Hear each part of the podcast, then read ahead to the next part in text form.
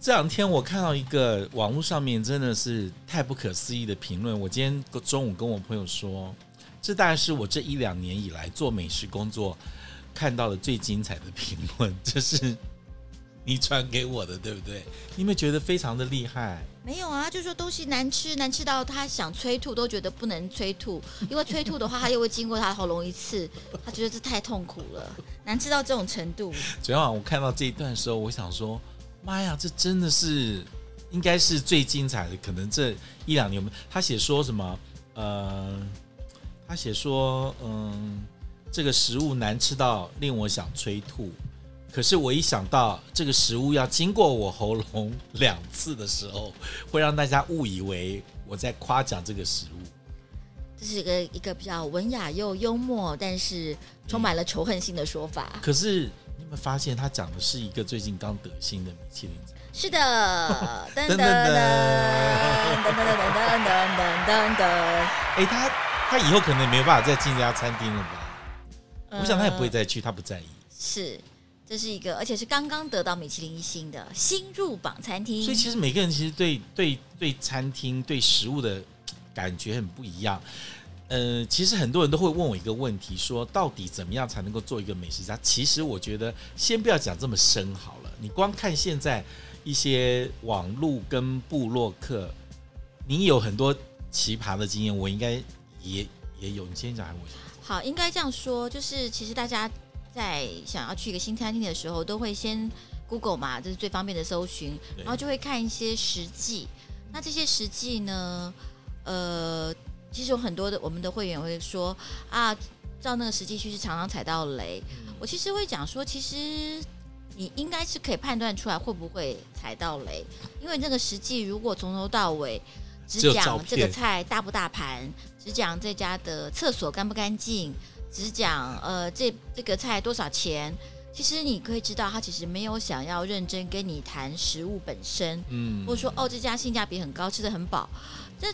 他没有跟你谈食物本身，所以其实你不用去相信他有任何的推荐。那我跟你讲，我有一次看实际的一个历险记好了。嗯，我有一次就是要去一个一个上海餐厅新开的，然后在民生社区里面，我想说，哎，可能会有一些他的记录，我就是也去像你一样，就 Google 就去找哦，就看到一个人在写说，啊，这家餐厅上一个什么菜什么菜，然后他说这个菜怎样怎样，然后怎样怎样。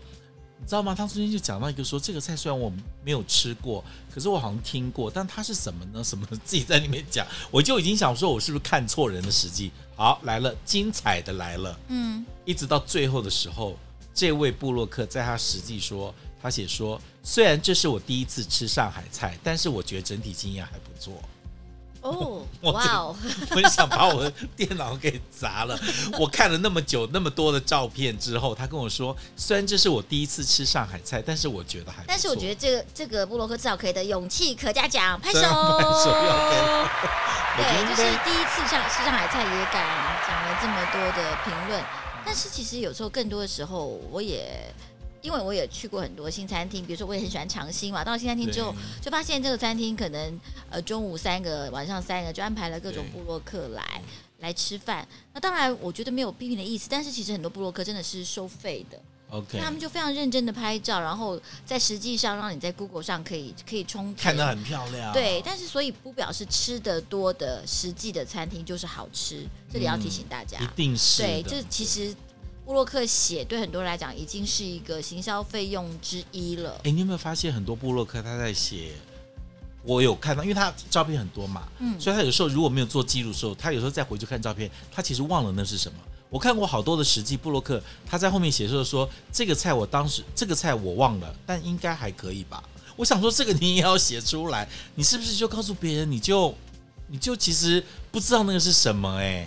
那我也看过很多，就是形容这个菜就是好吃的乱七八糟啊，这也是一种厉害的评论，对不对？好了，今天我们同事那个李小姐告诉我，她说她有去听其他的 Podcast 的布洛克节目，节目说除了讲很多干话之外，她就介绍她去吃一家呃很有名的寿司店，是吃完之后她就说，我是不知道这是什么啦。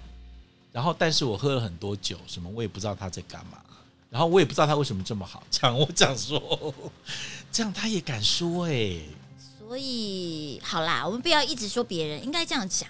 我觉得某种程度他们都很诚实的表达了自己，自己的不不足的诚实的感受，这件事情也要值得勇气，因为这件事情你做不出来，我做不出来吧，对不对？出来，做不出来，我们会藏拙，他们完全都不怕藏拙。他说：“我是不知道他为什么要这么做啦，但是我也不知道他为什么这么贵。”哦，对之类的，这么贵，就为为什么很多人都说，我也不知道他为什么要这样子。大家是很喜欢吃啦，我是不爱，本人是不爱这个，那我就不评论或者什么之类的，就是就是太多。当然，我觉得美食有主观跟客观，嗯，可是我觉得有时候他们这种主观的东西，有时候会误导，就是会不会人家觉得美食评论其实不难啊？这这个这个其实是我常常有时候会。会陷入一个常考，虽然大家讲说啊，他们很诚实做自己这样子，但是太多的读者读了这东西之后，他们也觉得哦，原来这样就可以成为美食评论家，所以我就直接讲我喜欢，我不喜欢，我喜欢，我不喜欢 就好啦。但是呃，有些时候我当然也不是鼓励那种每每一道菜都要形容他做了三三天三夜，可是我受不了那一种，可是我受不了那种很简单的形容哎、欸。就 QQ 的入口即化，这两个是我 完全无法接受。你会发现，现在所有的电视节目跟所有布鲁克就想说，这东西吃起来入口即化，然后就没有别的形容词了，就词穷了。你知道我的意思吗？像今天那个形容的那个催吐，我就觉得简直是让我的想象力这样，他他不愿意食物进出他喉咙两次。问问那个是那个是造诣，那个是文学造诣，那跟美食的。那个没有关系，有可能是他们自己就体会不出那么多层次的变化，所以他讲不出来。或有的人体会得出来，他形容不出来。这两个是不同的。其实，其实我也会发现啊，在写美食的人里面，有些人是真的很会吃，写不出来；也有人是其实吃的没有那么厉害，但是很会写。嗯。呃，两种其实都有可能成为某一种程度的美食家。嗯，有的人就算写不出来，但是他可能会引导，或者说他在拍照的表现上，很能够让你进入那个情境。我觉得这也是判断的出来，这也是做得到的。不一定是美食家都一定要会写，嗯、那就做散文家就好了，不一定要做美食家嘛，对，对不对？这、就是。但是也有人其实他其实吃的普普通通，但是他每次写出来就会感动人。我觉得这也不错，也不错。所以这两种都有可行。那至于说做一个美食家的条件，我觉得第一个吧，就是你还是要有某种程度的资料的背景的搜集，你要吃的够多东西，我觉得这还是一个蛮必要的条件。像那天的厨师就很诚实，他的东西都是 Google 来的啊。哦，得了那个 烧肉的年轻 talent 师傅。为什么？可是有些有些布洛克也不做功课，哎，就是。像那天我有听到一个这个东西啊，我觉得应该这样说：如果他是做厨师，对他完全只用 Google 来做的话，我会我会想要一个比喻是怎么讲？就是你今天你是服装设计师，但是你的设计概念都是听来的，你懂吗？这两个感官是服装设计师，但你的概念都是听来的。这这两个感官是不是自己体会来的？因为食物是一个嗅觉跟味觉的感官，你光用看的你。是没有办法进入那个感官的细节的，那他还是要整合呢，对对吧？对，那你今天如果是个服装设计师，你都是听来的，你觉得你对那个颜色、对于那个肤触、对于那个线条是完全有感的吗？我不相信。而且你有没有发现哦，像我们这种人其实有点坏了哦，就是因为我们都在这里面经营了很久，嗯，所以我们有时候在讲一些很简单的事情的时候，其实。就可以看功力，也不是说功力啦，就是不会露出马脚。我跟你讲一个事情哦，我那天听到一个听到一个公关跟我说，就一个国内一个非常有名的美食算是记者嘛，嗯，这样子就跟他讲说，哎呀，你们上海菜的那个什么记载鱼蛮好吃的。记载鱼是什么？你看，葱烧鲫鱼啊，葱烧鲫鱼，葱烧鲫鱼。哦、结果你看，他只是随便聊聊天，他用葱呃记载鱼，记载鱼是人家讲闽南语，嗯，马吉达，马吉达什么之类，哦、他以为他是或者或或者鲫鱼，没有，不管是怎么样，可是记载鱼的这个说法，嗯、我直觉就认为他就是在很轻松的聊天当中，暴露了自己的一些，我们不可能会讲这个。口误的事情，嗯、呃，你让我好害怕哦，抖抖抖抖抖。不是因为我想说，我哪一天搞完也会这么吐槽怎么办？不要讲，不要讲。跟我想说，他怎么会跟你讲一个记载于这个事情呢？我就觉得不可思议。我是说他在讲什么？他说对，当下我就又反问他说：“你是说我们的葱烤鲫鱼吗？”他说：“哦，对，是葱烤鲫鱼。”可是我们不会脱口而出这一些，可是一般人不会发现。我老实说。好吧，一般人不会发现。希望他不要写出来就好了，这就有点不好意思了。对，他没有写出来，但是我我知道这个事。所以刚刚讲到，作为美食家，你要有非常深厚的 database。对，就是你要吃的量够多。你的对于味觉这件事情，你后面有一个大的资料库，有一个呃可以搜寻。所以第一次吃上海菜的人的记忆，那个那个你怎么听嘛？听，嗯，就没办法呀。我觉得也蛮有趣的。我想做一个调查，就是他的第一次经验。但是这个第一次经验，呃，可能就是一个对一个，而且又没有人带着他吃，嗯，所以可能师傅做的好不好或对不对，他可能就完全判断错误。是，他可能从他的台菜经验去想上海菜，是他可能从他的川菜经验去想，那可能就错了。很多人就是这个经验很有限。嗯，那他如果比如说像最简单的，比如说你吃 risotto。对不对？你如果没有吃过正统的，你就不知道他们的标准是要留一点点米心。那你如果自己去吃的话，你一定会把厨师叫来说：“喂。”但是但是那个留米心跟我们饭煮熟是两件事哦，因为它那个留米心是外面的米的外层已经入味了，对，但是留一点点留下来的嚼感，对，跟你饭没煮熟没味道是两回事，是两回事，对对。那有的就会叫煮熟，那我的就是说，他如果没有人跟他讲这个事情，或他的知识的 database 里面没有这些东西，他去吃这个就很很很危险嘛。所以你认为第一个一定要。要他的有足够的经验，另外一个就我觉得还有一个呃，要讲美式，一个就是我就这样讲哈，我们有时候喝酒会有垂直的比较跟平水平的比较，水平的比较，水平比较可能就是比如说各个菜系之间的，比如说哎，你说台南跟高雄的口味，台南跟台中的口味，这是水平的比较，或是上海的菜跟北京菜的这这个水平的比较。另外就是垂直的比较，垂直比较可能就有一些些的时间上的的感觉，嗯，比如说哎，呃。关于比如说台湾的牛肉面，所谓台湾的四川牛肉面到底怎么来的？Okay, 在不同时对不同时间它的故事，或不同派别。那我觉得这两个东西都可以帮助大家去架构这个你的美食的整个的脉络。所以你自己要有一个那个，我们常说你要有一个。格子就像是一个书架，每一个格子要放什么东西，你要知道。啊、对对对，甚至你会觉得说哪个东西是有缺的，你可以自己去补起来。这东西现在其实已经很方便，就是说至少在网络上很多基础的知识是我们找得到的，或是书上是找得到的，甚至啊维基百科都可能都有，这东西是找得到的。但是只是要去辨别谬误就是了，因为网络上的知识有很多是错的。而且你知道，要把每一次你吃到的这么多的 database 记下来。也不是一件容易的事。欸，这件事情我要说，我觉得我的我记性变成对我是最好的记性，我其实是靠记性在在在闯荡江湖。所以记性是一个优势，因为很多人他也吃了很多，我我们很多朋友是吃了很多的，嗯，但是他记性很好，但是他忘性也很快，他吃着哇很好吃，可是他下次就忘了。像我今天记得，我今天早上 访问富哥的时候，我就说我第一次吃是在呃。就是移工吃你的富哥哥富哥的联手，他就说：“哎呀，那好多年前了，应该在二零一三。”你还记得他的菜？我记得，而且我跟他说，我那天那天有一个米粉，但是不是副歌炒米粉，因为他今天带副歌炒米粉来，我就说应该是生拆蟹肉蛋白吧。他就说：“天哪，你居然还记得？”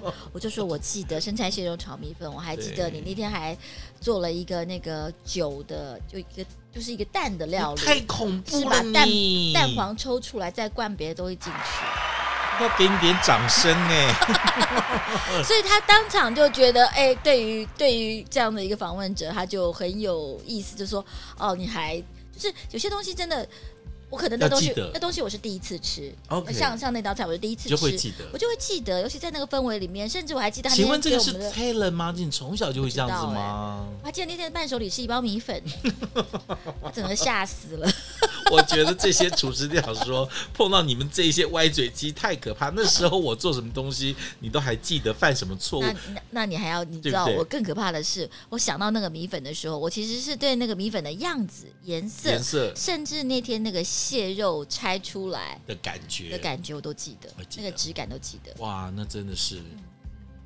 所以除了是魔鬼没没有没有没有没有没有。可是我跟你讲哦，就是说你自己的 database 很多。如果比如说人家叫你形容呃炒米粉，嗯，对不对？你看你马上就可以把台菜几家炒米粉它的样貌那个东西叫出来。可以来讲讲金鹏来的金瓜米粉跟民福的招牌米粉中间的差别，跟山海楼的山海山珍海味炒米粉的差别，这三个感觉可以做。一集到两集吧，写论文嘛？写一篇论文。对，其实我觉得有的时候很多人佩服我们，就说啊，老师你一次就可以把这么多这么多家公司。比如这么多家餐厅啊，他们的叉烧差别在哪里？嗯，他们的烤鸭差别在哪里？嗯嗯嗯、然后派别哪一家的炒米粉是湿的，是干的，料是什么什么东西要讲得清楚，那就是一个记性了，才能够做比较。你若都不记得，你怎么做比较、啊？但是我还觉得我有个不足的地方。什么？好，我应该下次就是这样子。如果蒙眼吃米粉，我会吃得出来这米粉是哪里产的。我觉得这就厉害了。哪一家炒的吃得出来不厉害？要吃到这一家哦，这个是新煮的，这个是普里的，这个是彰。虾米它是公的还是母的？好，我们继续努力，继续努力，绝对有很大的空间。Bright taste 的这样子，我觉得就是人家佩服你的事，你都可以记得这么多，你每次才能够做比较。但其实现在你有发现，很多人第一个，我觉得他们也没有我们这个经验了，因为我们小时候可能吃的那个广度跟深度跟重复性很多，所以我们就可以累积很多。嗯现在年轻人没有啊，他花好多时间去吃一些无聊的东西，就占据了他的时间了嘛，嗯嗯、对不对？他要真的吃到好吃的东西的就不多了，还要吃三次四次，还你看一个点心你只能够吃颐宫嘛，当然不能，还有名人坊，那还有澳门的，还有香港的，还有上海的，你都要吃过，那就是要有一个时间的累积。对，但是我觉得在这件事情上，如果你可以每一次吃都。清楚的记得或是笔记下来，这是有帮助的。因为可能人家吃五次记一次，你吃两次记一次，你的速度就会比人家快。OK，对不对？还是可以的。我我我，其实有一些客人他自己在吃握寿司的时候，也会在旁边这样一直记、一直记、一直记。的确，的确，的确。因为呃，我我有的时候啦，我我当然也相信自己的笔记，但是我也觉得说，如果在那个现场，我真的太认真做笔记，我会在味觉跟嗅觉上会有一些疏漏。所以，我有时候反而会这样闭着眼睛告诉自己，有这个味道记下来，这个味道记下来，这个味道记下来。就记那个味道比较重要。对，记那个味道，然后我会记那个寿司的长相。比如说，现在如果跟我讲 看一下小鲫鱼的寿司，我可能就跟你讲，哎，哪一家哪一家可能可以脑脑筋里面可以出现五种小鲫鱼的寿司的样子，哦、大小不一样哦。小任师傅的是特别小的，呃，不是，那是心子不一样，那是心子。小鸡的 size 不一样，但是比如说有一个的呃有呃。直直直直包的，有没有画切刀的，的甚至是呃各种的切法都有。那其实这个东西就是说实在话，也是要也是要花一些成本来记住，每一餐都是一些成本。有有但是这个东西是记下来是很有趣的。你有没有发现，有的部落客他去对这个，他就是点一个招牌跟两个招牌或漂亮的，他其实并没有很深入的了解这家餐厅。那久而久之，他觉得这个餐厅不好，其实是他也不会点，然后他可能就吃原重复吃那几样，人家吃什么他也吃什么。这个、就是我们那天的会员讲的，就是可以把二星三星点成五星。我觉得这也是一个很可爱的说法，就是点成无星，他本来有星星的，对，所以你给他吃成无星，对，就是你都没有点到它精彩的部分，这是有点可惜的。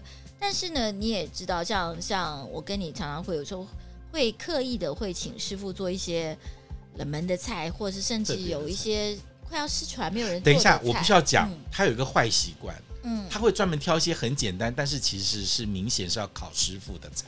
所以最去弄什么 广东餐厅就炒，就点一个很简单的小炒炒肚尖，对不对？哦，炒肚尖或是石椒炒生炒，人家就想说，哎，怎么为什么来个小炒？为什么？哦，但是有的时候因为。炒公式，因为呃，广东师傅分三块嘛，点心、烧腊跟炒菜，对，三块。那其实炒公是很重要的，有没有镬气？那像生肠跟肚尖两个都是一个非常非常快，你旁边的蔬菜要够要断生，嗯，但是中间这一块主要的蛋白质食材要炒到脆度刚刚好。那脆度刚刚好有两个要素，一个就是你的刀工，你一片的要一样厚，有厚有薄，就有的生有的不熟，对，对不对？然后如果你刀工够好。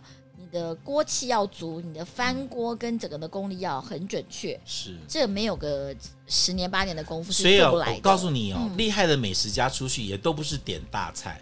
他会知道哪一些可以立刻考出这个师傅的功力是什么？但是如果这道菜，请问你是考 A 甲级、丙级、乙级厨师执照？但是在这道如果考的做得好的话，我就会放心点其他大菜了。哦，对，就知道这里面的师傅不是一个来两三年的小师傅啊。你有没有发现，其实我们以前刚开始学上海菜的时候，很简单的一个判断，就是把前面的头盆冷菜先。点它个八个十个出来，嗯，你大概吃一遍之后，大概就可以测出来它后面菜的功力水平在哪。是的，是的，是的，这也是一个很重要的。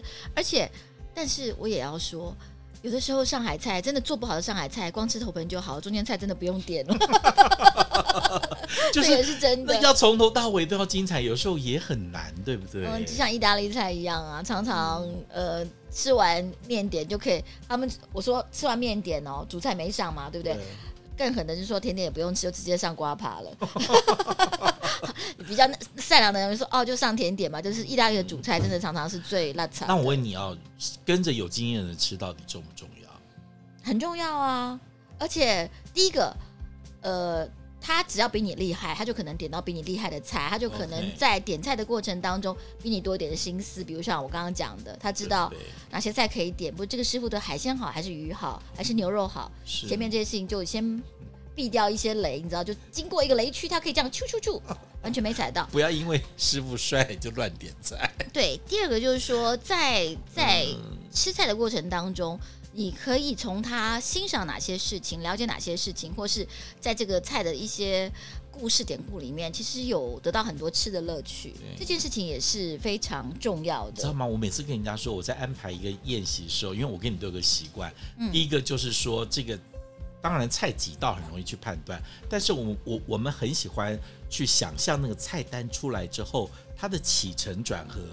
味型的变化，嗯、吃完什么是接什么，接了什么出现什么，出现什么时候谁应该在什么时候之前之后出现，然后这个味型为什么做这个食材？这基本上就是一个交响乐的指挥，噔噔噔噔噔噔噔噔噔噔噔噔噔噔噔噔，就是同样一个味型，到底要来处理鱼呢，还是处理虾呢？还是来处理鸡呢，对不对？同样的味道要处理不同食材，哎，都是一个选择。这件事情不止在吃一个正式的餐厅，嗯、我基本上今天我要是跟三五个朋友去吃合菜，我也是一样哎，也会在味型上面去去调整。对呀、啊，要不然你叫了三个三杯来干嘛呀？酒杯吗？恭喜你今天得到酒杯。所以啊，这就是一定会有一个重口味的三杯鸡、三杯蘑菇、对三杯什么，一个下饭的哈，一个青菜，然后可能这一家看看，哎，是鸡精彩还是牛肉精彩？然后可能要有一个半荤半素的，可能一个汤。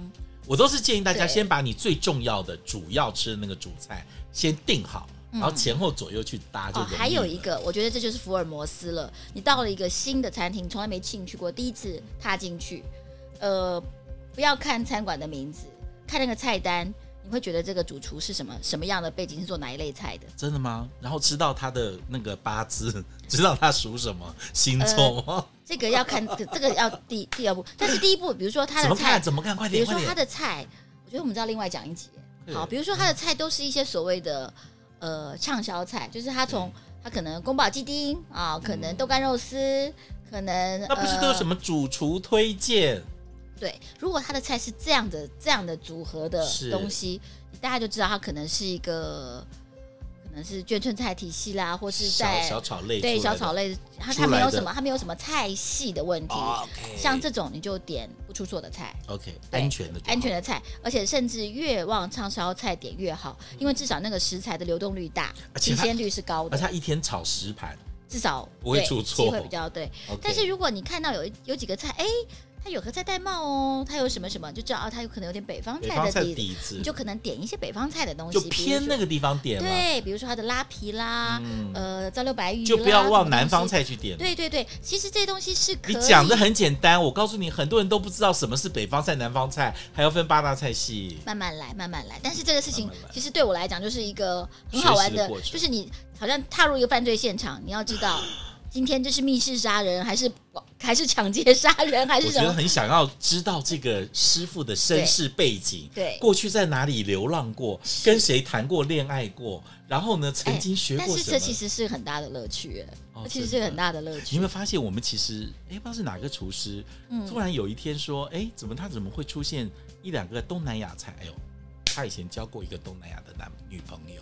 哦哦，你看吧，会露馅吧？哒啦啦啦！我就问他说：“哎，你怎么会有一些东南亚菜系？”他说：“哦，老师，我以前交过一个马来西亚、新加坡那边的女朋友，所以他会做一些那边的菜。而且感觉时间不是太短，所以都学会来了，是不是？是不是？那如果做的不好，就是你们交往不够深哦。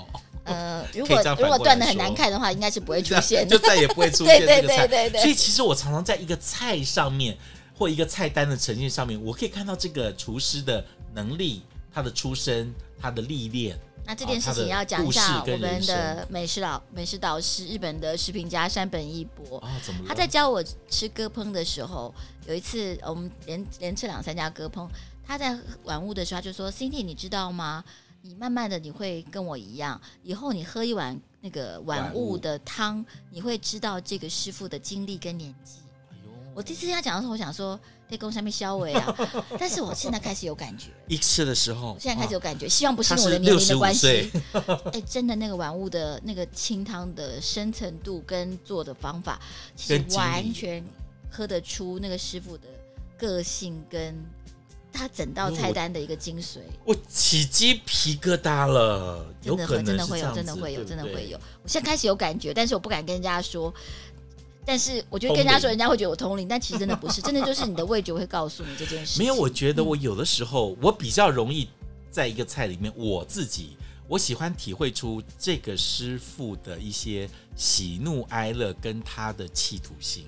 比如说他想要喜怒哀乐更恐怖吧，这才是通灵吧。比如说他喜欢。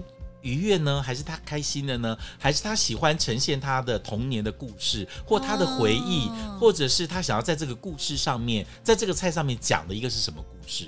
我觉得有时候我比较容易会体会到这个部分。嗯、那至于年纪呀、啊、经历呀。什么？我觉得我们老了应该都会是开一个房间，让人家进来算命才对。把你做的菜，哎，番茄炒蛋端出来，我看一下，我就知道说你单身是不是？而且你年轻的时候失恋三次哈，哦，有一次分的不开心哈，哦，所以会做这个菜喽。我觉得这就像气质一样，常说气质就是你读过的书、走过的路、旅曾经旅行过的地方，旅行过的地方，然后谈过几次恋爱，都是在你的气质上面会显现。那很多菜都会在。在厨师这边，但是你就是要常常去体验、反复的验证，然后多去了解跟准备。完蛋了，我现在担心我炒的菜的时候，你是不是觉得说，哎，许心怡最近怎么了？你几岁了？心情不好吗？今天这只鱼被你弄坏了，是不是这样？好了，这个我觉得今天我们就希望让很多人知道说，其实做食品的评论、食物的评论或美食部落格。呃，看似门槛很低，但其实中间的学问很多很多。其实我们都还在学，但是会到什么境界呢？也不知道。也许有一天我们就可以真的用菜来算命。好，用菜算命，感觉又是下一集的题目了。我是不会，你自己想办法。好，谢谢，拜拜啦。谢谢。